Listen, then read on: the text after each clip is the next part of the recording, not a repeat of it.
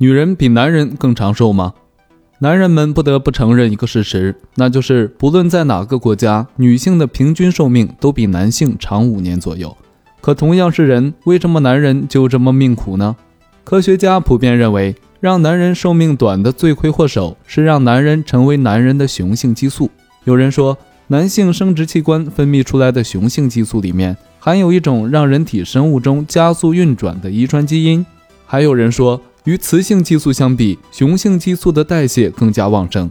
也就是说，因为男性要比女性消耗更多的氧气，所以就产生了很多活性氧。